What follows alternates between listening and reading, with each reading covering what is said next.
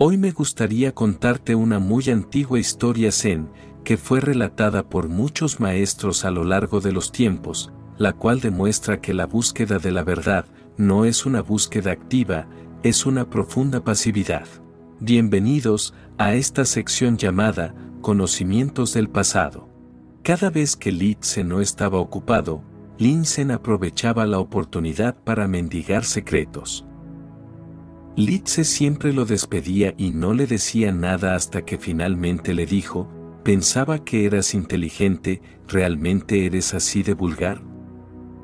Ven, te diré lo que aprendí de mi propio maestro. Tres años después de empezar a servir al maestro, mi mente ya no se atrevía a pensar en lo correcto y lo incorrecto y mi boca ya no se atrevía a hablar de beneficios y daños. Solo entonces, obtuve algo tan importante como una mirada del maestro.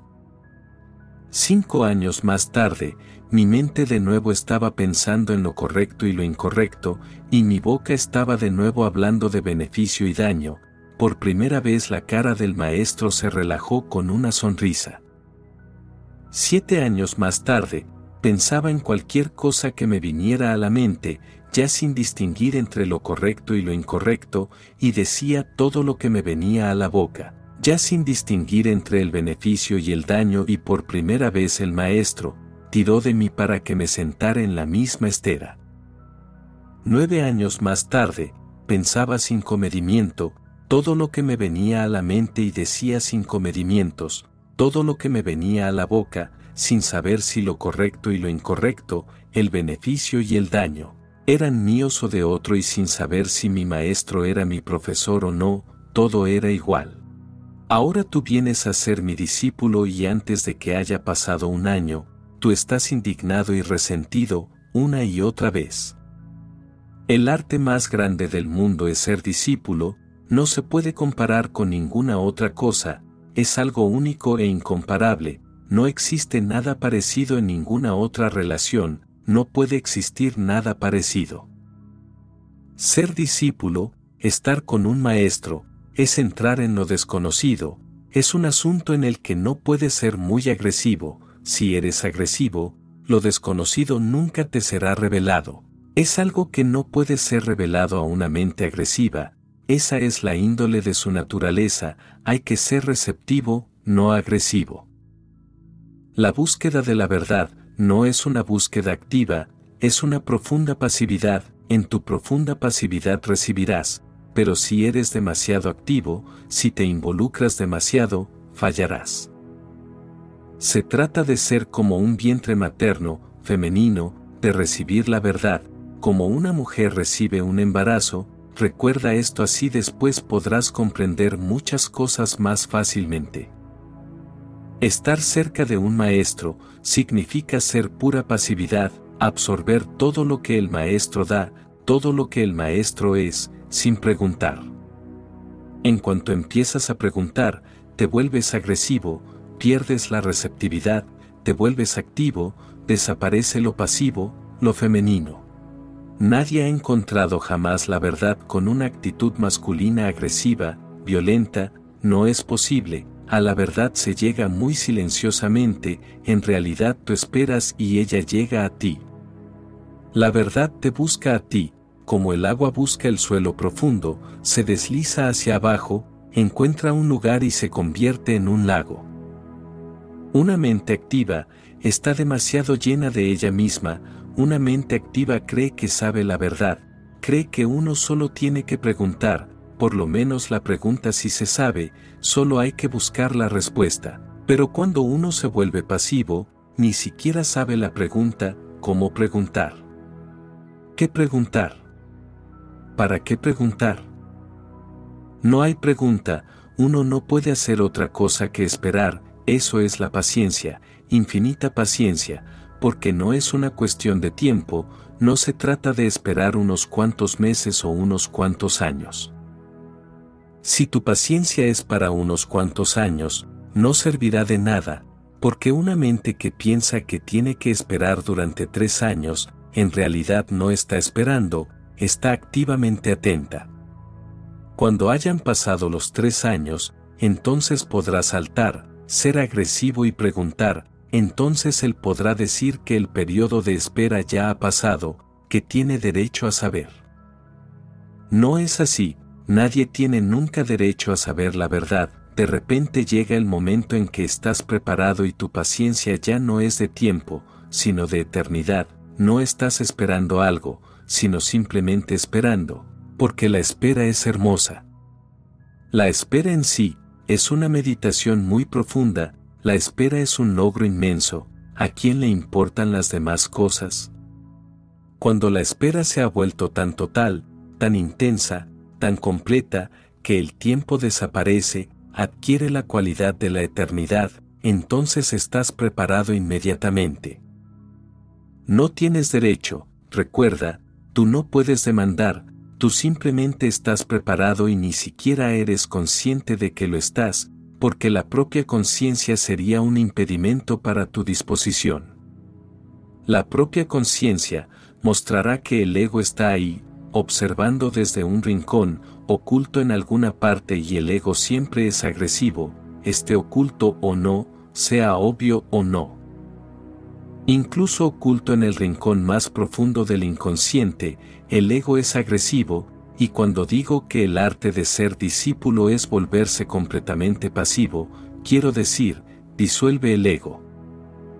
Entonces no habrá nadie para preguntar, para pedir, simplemente no hay nadie, tú eres una casa vacía, un profundo vacío, simplemente estás esperando y de repente sin pedirlo, te es concedido todo lo que hubieras podido imaginar. Jesús dice, pedid y se os dará, pero esa no es la enseñanza más elevada, Jesús no podía impartir la enseñanza más elevada a la gente que estaba a su alrededor, porque ellos no sabían ser discípulos. En la tradición judía, ha habido profesores y estudiantes, estudiantes sinceros, que han aprendido mucho, pero Jesús no pudo encontrar discípulos allí, no pudo impartir la más elevada enseñanza. Él dice, pedid y se os dará, llamad y os abrirán, pero si me preguntas a mí, yo te diré que no funcionará, si llamas serás rechazado, porque el llamar es agresivo y no te abrirán, cuando llamas, ¿qué estás haciendo? Estás siendo violento, no, llamar a las puertas del templo no está permitido, tienes que venir a la puerta tan silenciosamente que no se oiga el sonido de tus pisadas, tienes que venir como una nada, como si no hubiera venido nadie. Tienes que esperar en la puerta y entrar cuando la puerta se abra, no hay que tener prisa, puedes sentarte y relajarte en la puerta, porque la puerta sabe mejor que tú, cuando abrirse, y el maestro dentro de ti, sabe mejor cuando debe ocurrir eso. Llamar a la puerta del templo es vulgar, preguntar al maestro es descortés, porque él no te va a enseñar nada, él no es un profesor. Él va a sacar algo de lo más profundo de tu ser para ti, un tesoro, y hasta que no estés preparado, no lo puede hacer. No se le echa perlas a los cerdos, el maestro tiene que esperar hasta que tu cerdo haya desaparecido, hasta que hayas despertado y te hayas convertido en un verdadero humano y ya no exista el animal, el agresivo, el vulgar, el violento. La relación entre un maestro y un discípulo no es de violación, es del más profundo amor, esa es la diferencia entre la ciencia y la religión. La ciencia es como una violación, agrede a la naturaleza que conoce sus secretos, la religión es amor, es persuasión, es espera silenciosa, es prepararse a uno mismo, para que cuando el momento de tu preparación interior llegue, haya armonía, todo caiga en su sitio y la naturaleza te sea revelada. Y esta revolución es completamente diferente, la ciencia puede forzar a la naturaleza a darle algunos datos, pero no la verdad, la ciencia nunca será capaz de conocer la verdad. Los ladrones, los agresivos, la gente violenta, como mucho pueden arrebatar unos cuantos datos, eso es todo y esos datos serán superficiales, la parte más profunda permanecerá oculta para ellos, porque para realizar la parte más profunda no hay que usar la violencia, no se puede usar, la parte más profunda tiene que invitarte, solo entonces puedes entrar en ella, sin invitación no es posible. En la capilla interna se entra como un huésped, como un invitado.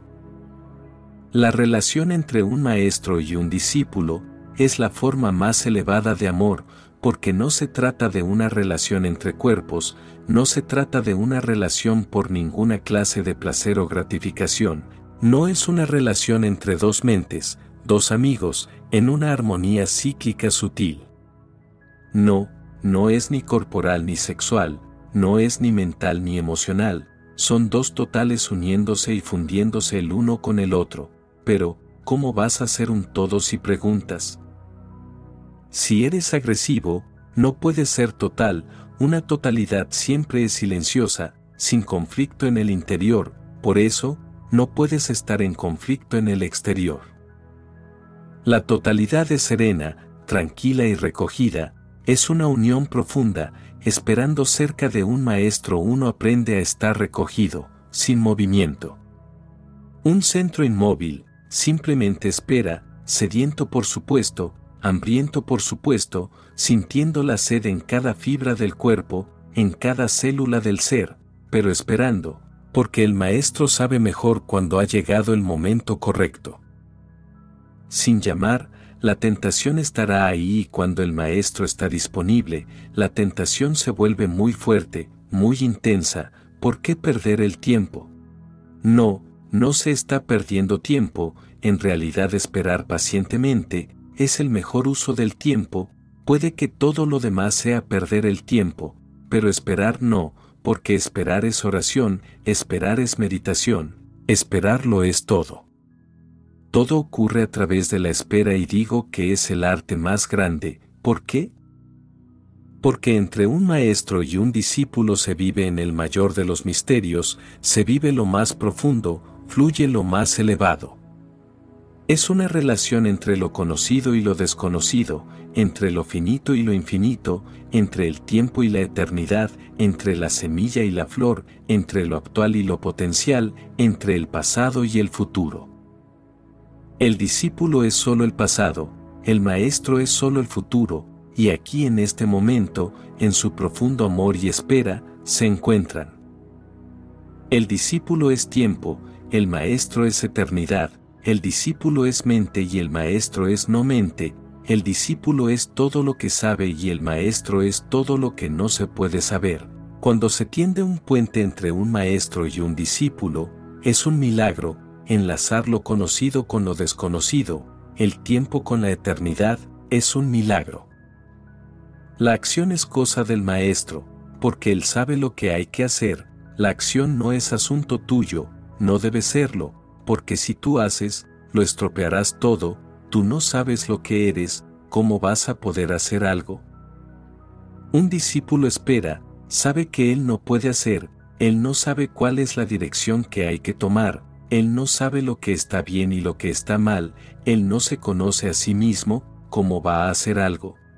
La acción es cosa del maestro, pero cuando yo digo que es cosa del maestro, no me malinterpretes, un maestro nunca hace nada, si el discípulo es capaz de esperar, el propio ser del maestro se convierte en una acción, su presencia se convierte en un agente catalítico y entonces muchas cosas empiezan a suceder por sí mismas. Cuando alguien preguntó al gran maestro Senerín, ¿qué haces con tus discípulos? Él contestó, ¿qué, qué hago? Yo no hago nada. El interlocutor insistió, pero a tu alrededor ocurren muchas cosas, tienes que estar haciendo algo. Cenerín respondió, sentado tranquilamente, sin hacer nada, la primavera llega y la hierba crece por sí sola. Esto es lo que hace un maestro, sentado tranquilamente, sin hacer nada, espera el momento justo, la primavera. Cuando el discípulo y el maestro se encuentran, de repente, llega la primavera, llega la primavera y la hierba crece por sí sola y, eso es lo que ocurre. El maestro simplemente se queda sentado, sin hacer nada y el discípulo espera a que el maestro haga algo, luego viene la primavera y cuando se encuentran, la hierba crece por sí sola. De hecho, la verdad es un acontecimiento, uno solo tiene que permitirlo, no hay que hacer nada directamente, uno solo tiene que permitirlo. No serás capaz de saberlo hasta que ocurra, porque tú lo único que sabes es que cuando haces algo ocurre algo, cuando tú no haces nada no ocurre nada. Así que, tú no tienes ni idea de que hay una dimensión totalmente diferente en las cosas, pero si observas tu propia vida, verás muchas cosas ocurriendo sin que tú hagas nada. ¿Qué haces tú cuando ocurre el amor? La hierba crece por sí sola, de repente llega la primavera y algo florece dentro de ti, florece por alguien, estás enamorado, ¿qué has hecho tú? Por eso, la gente le tiene tanto miedo al amor, porque se trata de un acontecimiento, no puedes manipularlo, no puedes tener el control y por eso, la gente dice que el amor es ciego. En realidad, se trata de todo lo contrario, el amor es claridad de visión, el amor son los únicos ojos, pero la gente dice que el amor es ciego porque no puede hacer nada al respecto. Él toma posesión y ellos dejan de tener el control, son relevados del puesto, dicen que es ciego porque en él no hay razón, es irracional, es como una locura, es como una fiebre delirante, es algo que te ocurre como una enfermedad, eso es lo que parece porque tú dejas de tener el control, la vida ha tomado el mando. La cualidad del amor es la verdad, por eso Jesús insistía, Dios es amor o el amor es Dios, porque la cualidad viene de la misma fuente. La verdad es como el amor, también ocurre sin que tú hagas nada al respecto, tú ni siquiera llamas a la puerta, tu inspirar y expirar, eso es la vida, ¿cómo lo haces? ¿Eres tú quien lo hace? Si eso es lo que crees, contén el aire por unos segundos y enseguida te darás cuenta de que no es así, no puedes contener la respiración por mucho tiempo, en cuestión de segundos la respiración se forzará a sí misma a expulsarlo. Vacía los pulmones de aire, en unos segundos descubrirás que tú no puedes hacer nada, la respiración se fuerza a sí misma a respirar. De hecho, la hierba crece por sí sola, exactamente como la respiración crece por sí misma, tú no eres el que hace, pero el ego evita fijarse en tales hechos. El ego solo se fija en cosas que tú puedes hacer, elige, acumula cosas que se pueden hacer y evita, arroja al inconsciente las cosas que ocurren, al ego le gusta mucho elegir, no mira a la vida en su totalidad. La verdad es un acontecimiento, el acontecimiento final, el acontecimiento supremo, en el que tú te disuelves en el todo y el todo se disuelve en ti. En palabras de Tilopa es Mahamudra, el orgasmo supremo que ocurre entre una unidad de conciencia y la conciencia total, el océano total de conciencia, entre la gota y el océano. Es el orgasmo total en que se pierden el uno en el otro y las identidades se disuelven, lo mismo ocurre entre un maestro y un discípulo, el maestro es el océano y el discípulo todavía es una gota, lo finito encontrándose con lo infinito, se necesita mucha paciencia, una infinita paciencia, la prisa no servirá de nada. Ahora intenta comprender esta hermosa parábola Zen, tienes que dejar que cada una de sus palabras llegue hasta lo más profundo de tu ser, porque para eso estás aquí. Si puedes comprender esta historia, te será más fácil acercarte más y más a mí. Cada vez que Litze no estaba ocupado, Lin Chen aprovechaba la oportunidad para mendigar secretos. Litze era uno de los maestros de la escuela de Lao Tse, uno de los discípulos iluminados de Lao Tse, pero Litze no era un maestro corriente, no le interesaban tus pequeños problemas, tus acciones, no le interesaban las pequeñas enseñanzas, a Litze solo le interesaba lo supremo, él tenía muchos discípulos.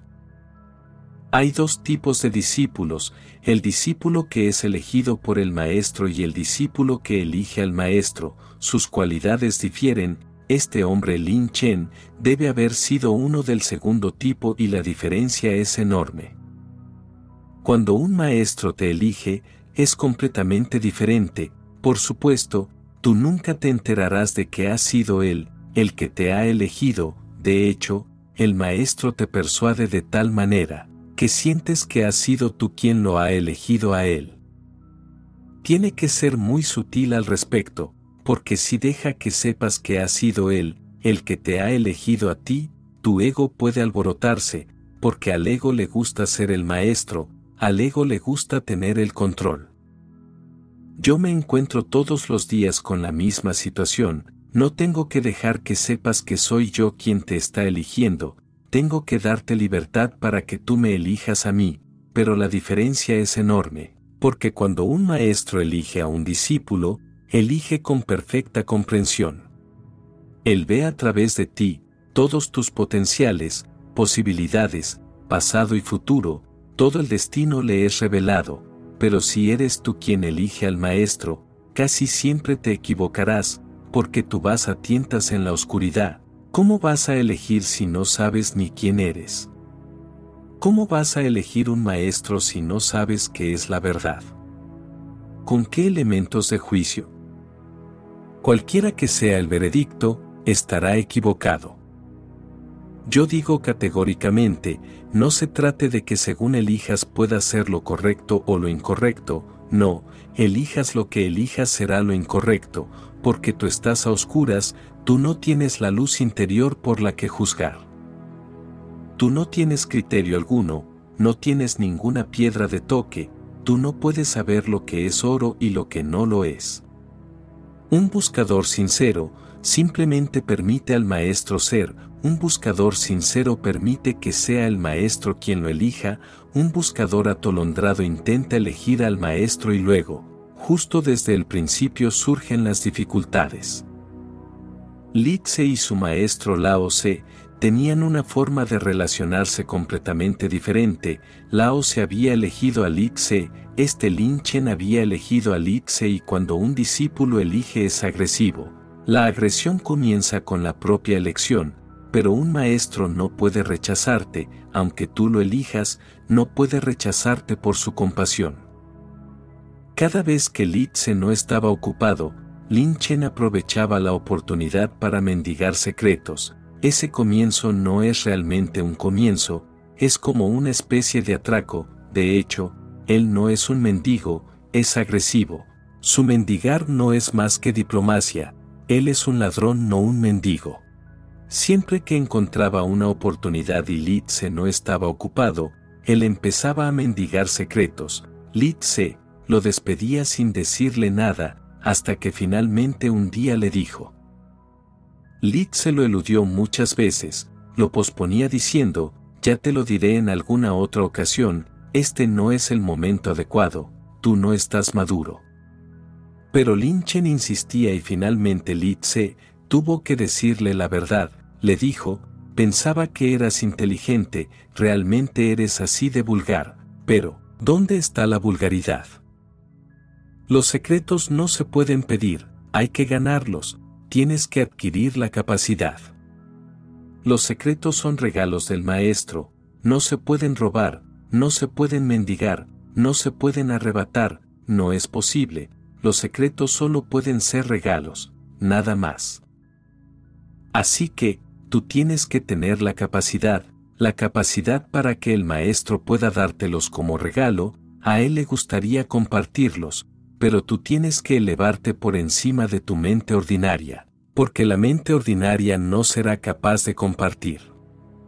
Eso es lo que Jesús decía continuamente, no se le puede echar perlas a los cerdos, porque los cerdos no comprenderán, no tienen comprensión.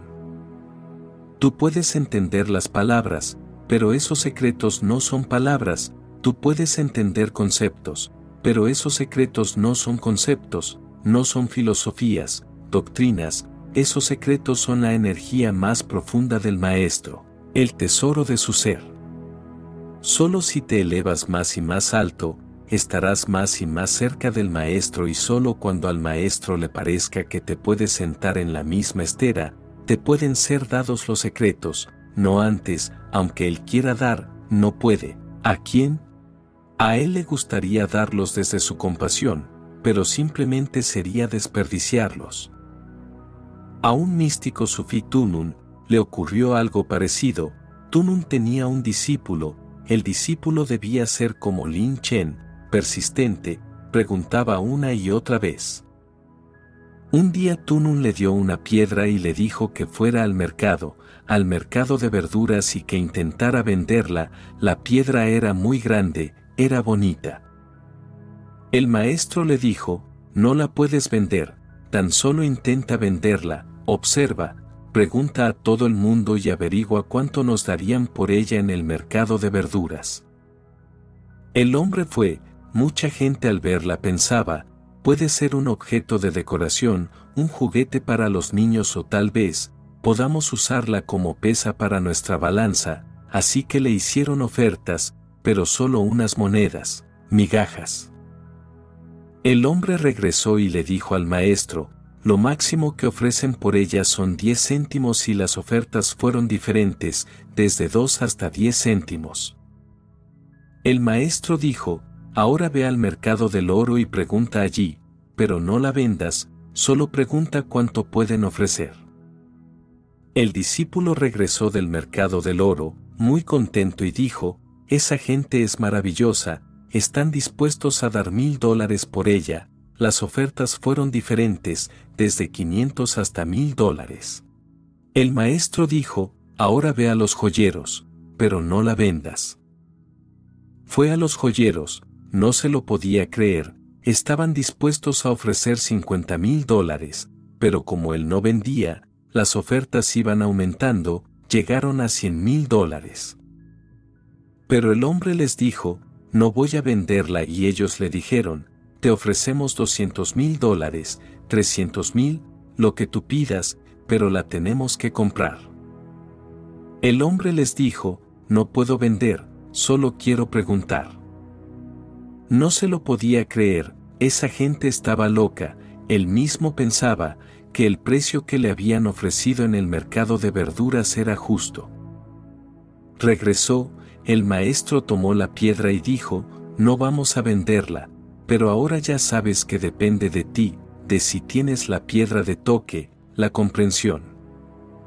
Tú siempre estás haciendo preguntas y vives en el mercado de verduras, vives en el mercado de verduras porque tienes la comprensión de ese mercado y pides secretos valiosos, pides diamantes. Primero hazte joyero y luego ven a mí, entonces te enseñaré, se necesita cierto nivel de comprensión para recibir ciertas verdades.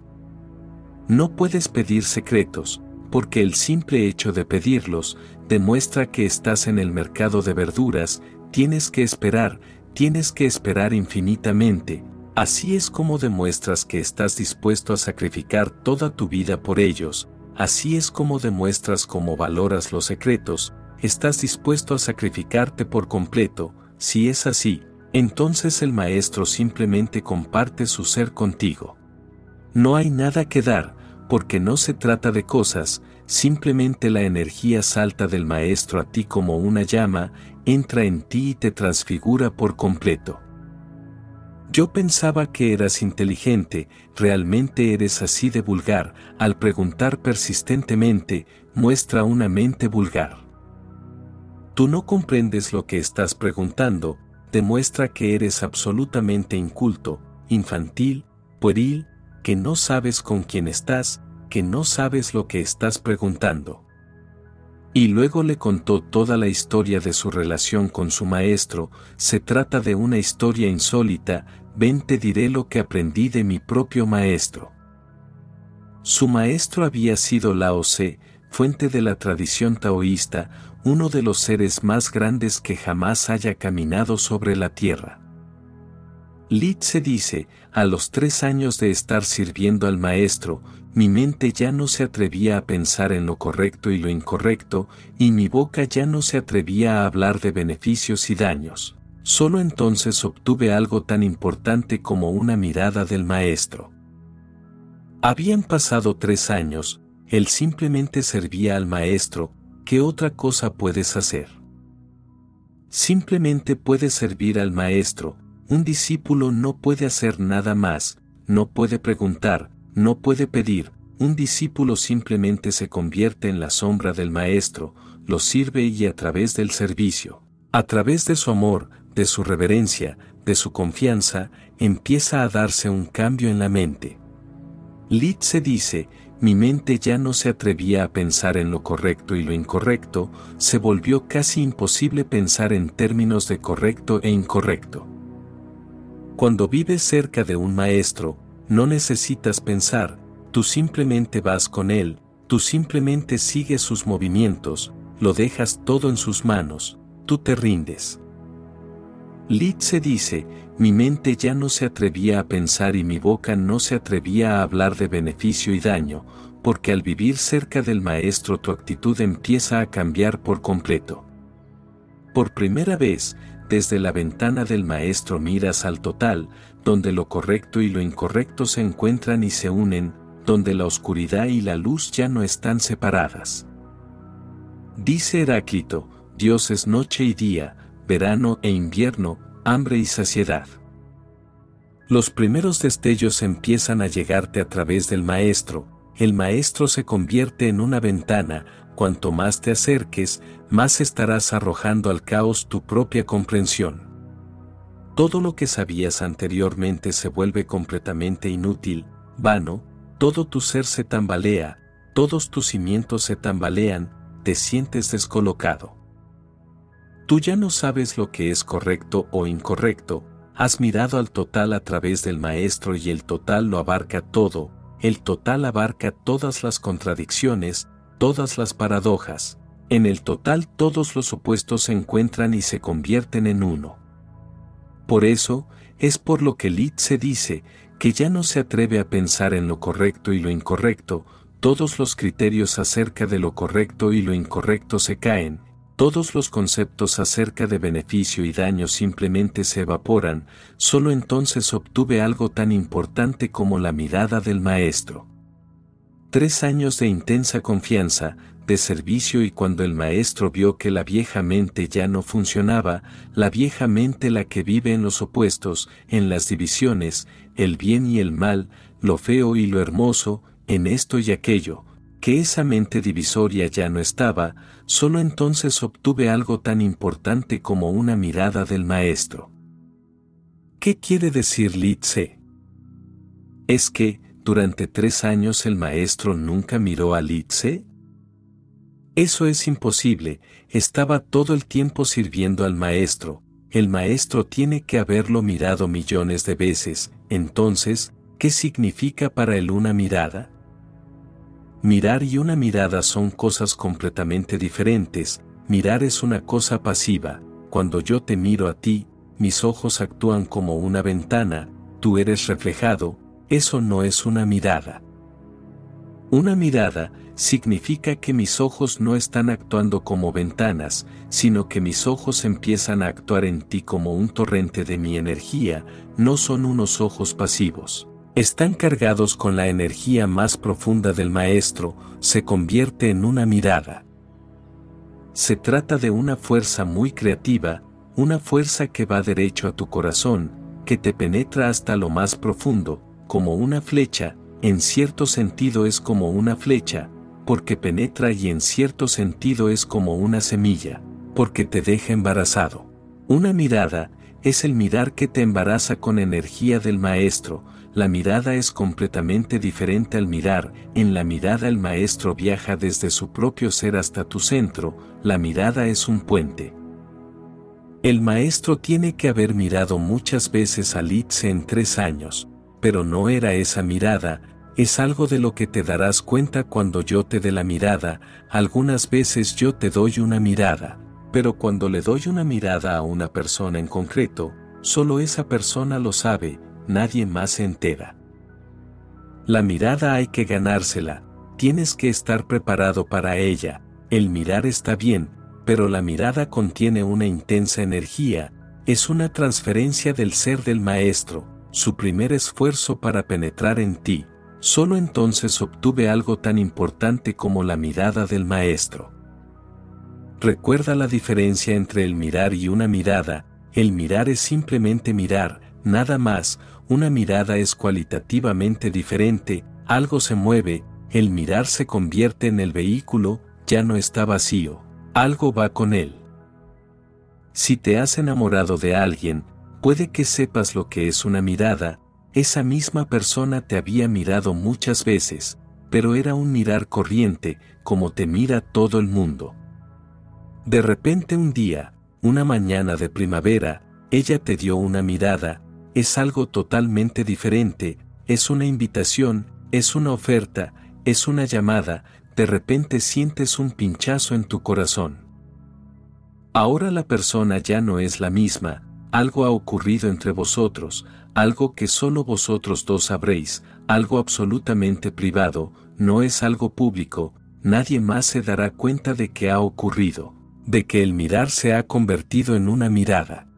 Pero eso no es nada, una mirada de amor, no es nada comparado con una mirada de un maestro, no es el simple mirar, sino una mirada, porque cuando dos amantes se miran entre sí con una mirada amorosa, están en el mismo plano, la mirada no puede estar muy cargada, es como un río a su paso por un lugar sin desnivel.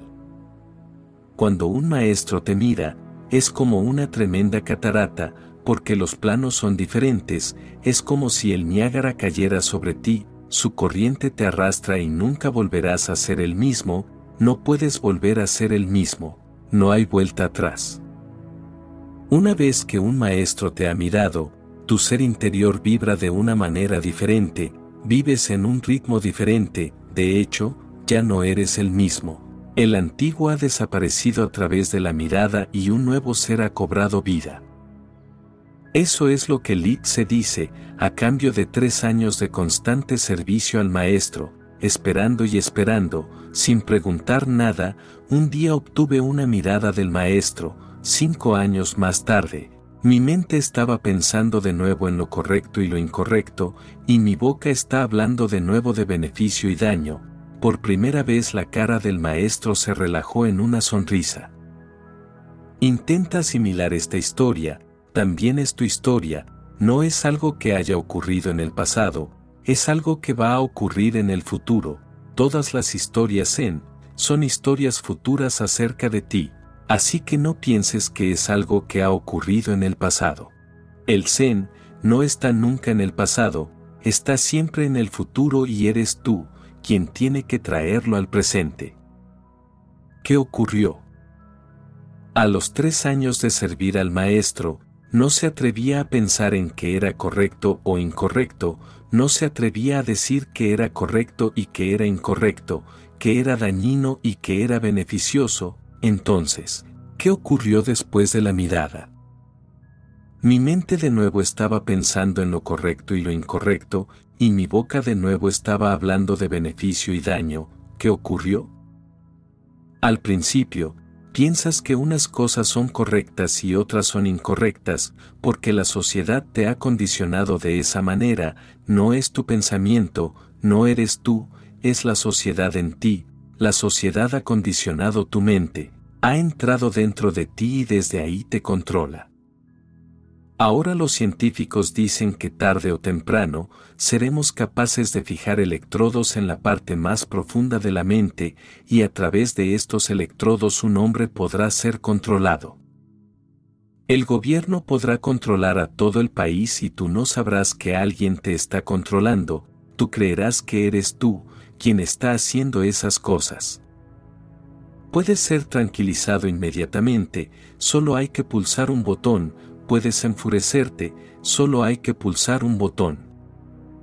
La historia del científico llamado Delgado fue contada muchas veces, él hizo un experimento muy famoso, fijó un elemento en el cerebro de un toro, un electrodo pequeño, diminuto, luego hizo una demostración pública.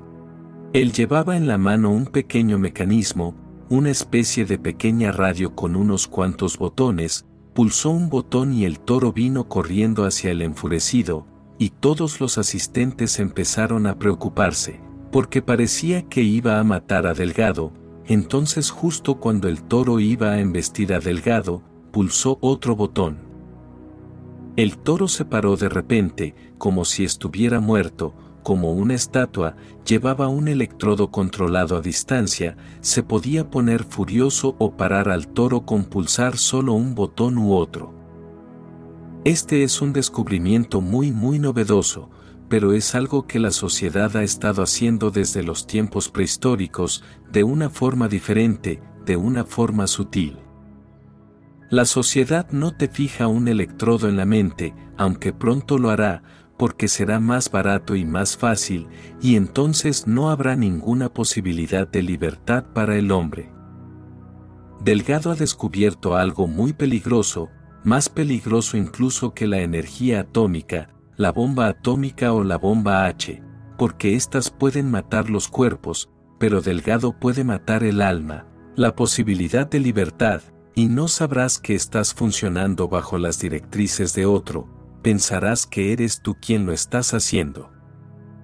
La sociedad está haciendo lo mismo de una forma muy sutil, muy primitiva, desde la infancia, fuerza en tu mente, la idea de lo que es correcto e incorrecto y luego te hipnotiza con constantes repeticiones. La repetición constante y la respuesta, cuando haces lo correcto eres apreciado y cuando haces lo incorrecto eres condenado. Cuando haces lo correcto hay un resultado positivo, te dan premios, felicitaciones, cuando haces algo incorrecto te dan un resultado negativo, eres castigado, condenado, Así es como la sociedad te ha puesto el electrodo, luego controla ella. Si tu sociedad te ha condicionado a estar en contra del alcohol, tú no puedes tomar alcohol, no es que el alcohol no se pueda tomar, lo que pasa es que el electrodo, el condicionamiento te controla y al ver el alcohol empezarás a vomitar. No es algo que estés haciendo tú, lo está haciendo la sociedad y cada sociedad controla a su propia manera, por eso resulta tan difícil vivir en otra sociedad, por eso es tan difícil vivir en un país extranjero. Tus condicionamientos y los suyos son diferentes, y todas las moralidades no son más que condicionamientos, así que, cuando una persona empieza a moverse hacia la libertad y verdad suprema, lo primero en caer es el condicionamiento de la sociedad, eso es lo que le ocurrió a Li Tse. Después de tres años de servicio al maestro, observando, viviendo, estando con él, se dio cuenta de que todas las consideraciones de lo correcto y lo incorrecto no eran más que condicionamientos sociales, entonces cayeron. Cuando eso ocurre, surge tu propia conciencia, la conciencia real, la conciencia que tú tienes ahora es falsa, es prestada. Entonces surge tu propia conciencia, entonces tienes tu propia visión de lo que es correcto o incorrecto, eso es lo que ocurrió. Cinco años más tarde, mi mente estaba pensando de nuevo en lo correcto y lo incorrecto, y mi boca estaba hablando de beneficio y daño, por primera vez la cara del maestro se relajó con una sonrisa. No significa que el maestro estuviera durante todos esos ocho años triste, severo, serio, no, un maestro como Lao se siempre está riendo. Lao se no es un hombre serio, la seriedad es una enfermedad, un hombre iluminado siempre está alegre, toda su vida no es otra cosa que un juego, ¿cómo va a estar serio? ¿Qué ocurrió? ¿Es que Lao se no sonrió nunca durante esos ocho años? No, no se trata de eso, tiene que haberse reído muchas veces, tiene que haber sonreído muchas veces, pero ocurrió algo aquel día en Litze, en lo más profundo de su ser. Por primera vez la cara del maestro se relajó en una sonrisa. Un maestro por compasión tiene que perseguir al discípulo constantemente, tiene que ser muy duro, tiene que trabajar constantemente, se refiere a la cara interior, no a la cara exterior.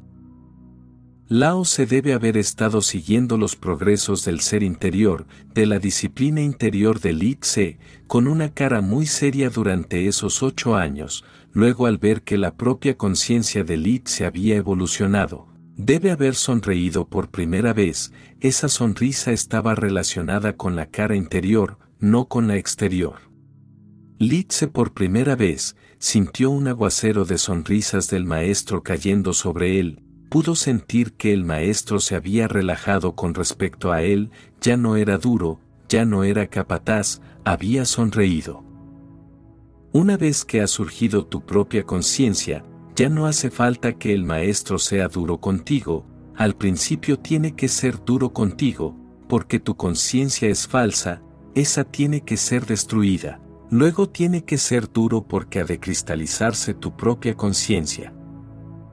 Cuando se cristaliza tú tienes tu propio centro del ser, entonces el maestro puede sonreír y relajarse, ya está hecha la mitad del trabajo, ahora no hace falta que el maestro te imponga ninguna disciplina exterior. Tú tienes tu propia conciencia, ahora tú tienes tu propia luz interior, a través de ella verás que es correcto o incorrecto, ahora te puedes mover por ti mismo. Eso es lo que significa la sonrisa del maestro, es algo que se siente, cuando realmente consigas tu propia conciencia, sentirás las sonrisas del Maestro cayendo sobre ti, te abrazarán, te rodearán desde cada rincón de tu ser, por eso el Maestro celebra el nacimiento de tu propia conciencia.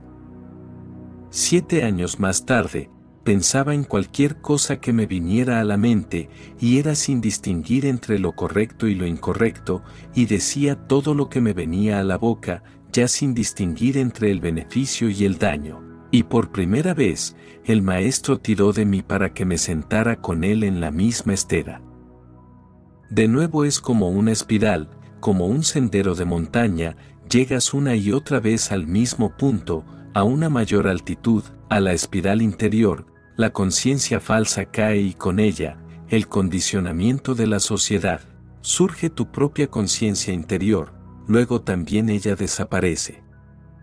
Siete años más tarde, pensaba en cualquier cosa que me viniera a la mente, ya sin distinguir entre lo correcto y lo incorrecto, y decía todo lo que me venía a la boca, sin distinguir entre el beneficio y el daño. Esto es relajación total. También se necesita una conciencia, una conciencia interior, porque tú no eres completamente natural. La conciencia exterior es necesaria porque tú no tienes una conciencia interior, la conciencia interior es necesaria porque tú no eres completamente natural, algo incorrecto puede ocurrir a través de ti, pero cuando eres completamente natural, lo que para ti lopa es ser suelto y natural, entonces no puede ocurrir ningún daño a través de ti.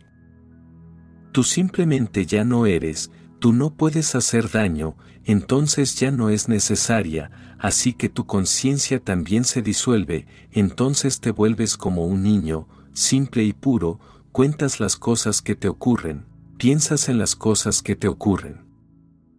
Los pensamientos flotan en tu mente, pero a ti no te conciernen, tu boca dice cosas, pero a ti no te conciernen, eres como un niño o como un loco, absolutamente relajado como si no hubiera nadie al control y cuando se pierde el control por completo, el ego desaparece, porque el ego no es otra cosa que el controlador. Cuando no hay control, ¿quién eres tú? Tú eres como un río fluyendo hacia el océano, o como una nube flotando en el cielo, tú ya no estás ahí, el humano, el ego, han desaparecido, ahora eres completamente natural. Siete años más tarde, pensaba en cualquier cosa que viniera a la mente, tú no puedes hacer nada, porque no hay nadie para hacer, si los pensamientos vienen, vienen. Si no vienen, bien, si la mente está en blanco y nada viene, bien. La boca dice algo, no hay nadie para controlarla, así que habla, algunas veces alguien pregunta y no hay ninguna respuesta, un hombre así permanecerá en silencio. Algunas veces no hay nadie preguntando y este hombre se ríe y contesta, porque viene, este hombre se comporta como un loco. Y por primera vez el maestro tiró de mí, para que me sentara con él en la misma estera, ahora el discípulo ha desaparecido, ya no hay ego, ahora el maestro y el discípulo se han hecho uno, ahora no hay distinción. El maestro, tiró de Letze, por primera vez tiró de él para que se sentara con él en la misma estera, se trata tan solo de algo simbólico, pero en el fondo muy muy significativo. El maestro tiró de él, hacia él, entonces al ver que no había barreras, que no había un ego para resistirse, cuando el discípulo desaparece el maestro también desaparece, el maestro no estaba ahí, de hecho, desde el principio. Él era el maestro tan solo debido al ego del discípulo, el discípulo era ignorante, por eso él tenía que ser el maestro, ahora ya no hay ni maestro ni discípulo, ambos han desaparecido. El maestro tiró de él hacia su propia estera, en su interior, el maestro tiró de él y se hicieron uno, esto es Mahamudra, este es el orgasmo que ocurre entre un maestro y un discípulo cuando se encuentran. El orgasmo sexual puede darte una lejana idea, muy ligera, muy lejana, pero es muy difícil encontrar otro ejemplo, por eso lo comparo con el orgasmo sexual. Lo que ocurre es ligeramente parecido, ligeramente, es como comparar una gota con el océano, esa es justo la proporción. El orgasmo sexual es como la gota y el orgasmo espiritual que ocurre entre un maestro y un discípulo, es el océano. Nueve años más tarde, pensaba sin comedimiento todo lo que me venía a la mente, y decía sin comedimiento todo lo que me venía a la boca, sin saber si lo correcto y lo incorrecto, el beneficio y el daño eran míos o de otro, y sin saber si el maestro era mi profesor o no, todo era igual.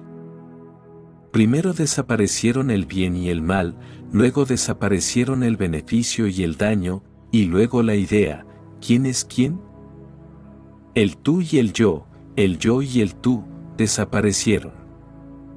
Todo era igual, ahora Litze ni siquiera sabía si Lao se era su maestro o no, no sabía si él era un discípulo o no, en tales momentos muchas cosas increíbles han ocurrido en la historia del Zen. El maestro siempre golpea al discípulo, muchas veces durante muchos años, algunas veces lo echa por la puerta a patadas. Los maestros Zen son muy severos y luego, después de 20 o 30 años de trabajo duro y disciplina con el maestro, el discípulo se ilumina, entonces va y le da una bofetada al maestro. Esto es algo que no ha ocurrido nunca en ninguna otra tradición, y el maestro se ríe, se ríe a carcajadas y dice, eso es justo lo correcto, has hecho bien. Una vez sucedió, que un discípulo se disponía a marchar de viaje, entonces el maestro lo llamó y cuando vino, le propinó un fuerte golpe en la cabeza y una bofetada. El discípulo dijo, esto es demasiado, no he dicho ni una sola palabra, entro en tu habitación y tú empiezas a pegarme, esto es demasiado. El maestro dijo, no es eso, lo que pasa es que te vas de viaje y yo puedo ver que cuando regreses estarás iluminado, y esta será la última vez que podré pegarte. Ahora tú vienes a ser mi discípulo, dice Litze al Insen y antes de que haya pasado un año, tú estás indignado y resentido, una y otra vez. Litze esperó 24 años, hasta que el maestro lo invitó a su estera y le abrió su corazón y el secreto más oculto de su ser, y este discípulo solo había estado ahí un año y ya estaba resentido, agresivo, enojado, porque Litze no contestaba sus preguntas y no le daba el secreto que anhelaba. ¿Qué es un año en la inmensidad de la eternidad? Nada, pero tu prisa hace que parezca muy muy largo. Desde los tiempos de Li han pasado 25 siglos, si él regresara, no entendería que ahora la gente no puede esperar ni tan solo un año. Conozco gente que tan solo pretende cambiar su vida en tres días, algunos meditan tan solo una vez y luego viene a mí y me dicen, todavía no ha ocurrido nada, el hombre se ha ido volviendo más y más tonto, más y más vulgar. Las cosas pequeñas se pueden conseguir fácilmente, son como flores estacionales, pones la semilla en la tierra y en tres semanas germinan, pero al final de la estación se habrán marchitado, son momentáneas. Hay café instantáneo, pero no meditación instantánea, para la mente, especialmente para la occidental, el tiempo es demasiado importante, tiene demasiado peso, Occidente está obsesionado con el tiempo. Puede que disfrutes con estos cuentos orientales, pero tienes que ser consciente de tu obsesión por el tiempo. En Occidente todo se hace con tanta prisa que no se puede disfrutar de nada, la gente siempre está en movimiento, va de un lado a otro, viaja a toda velocidad y cuanto más rápido vas, menos sentido tiene el viaje en sí, porque entonces, lo único que haces es ir de un punto a otro y te pierdes todo lo que hay en medio. Viajar en una carretera de bueyes tiene su propio encanto, viajar en un avión es un desperdicio, porque no es viajar en absoluto, a no ser que se trate de un viaje de negocios, entonces sí, para los negocios está bien, ahorras tiempo, pero viajar es otra cosa, para viajar hay que ir muy despacio. Mis palabras solo son señales, para que en ti puedas encontrar tu verdad. Quienes realizamos esta labor en plena conciencia de amor, consideramos muy valioso tu like y tu suscripción, porque al realizar estas simples acciones, el contenido es reconocido por el algoritmo como interesante, y recomendado a más almitas que lo puedan necesitar. Te deseo muchas bendiciones y que encuentres la paz durante todo el camino. Mi alma saluda a tu alma,